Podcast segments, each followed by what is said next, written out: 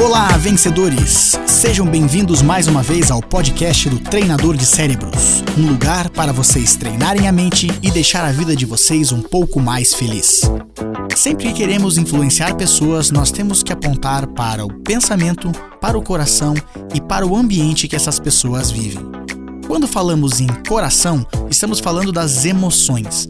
Um dos pontos mais importantes para nós influenciarmos pessoas é achar um sentimento, fazer com que as pessoas sintam alguma coisa.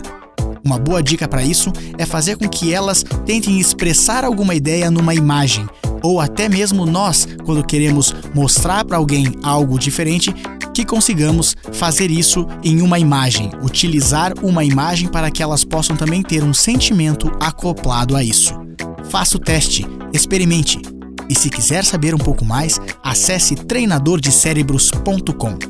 E lembre-se, você se transforma naquilo que pensa a maior parte do tempo. Boa sorte, sucesso e até a próxima!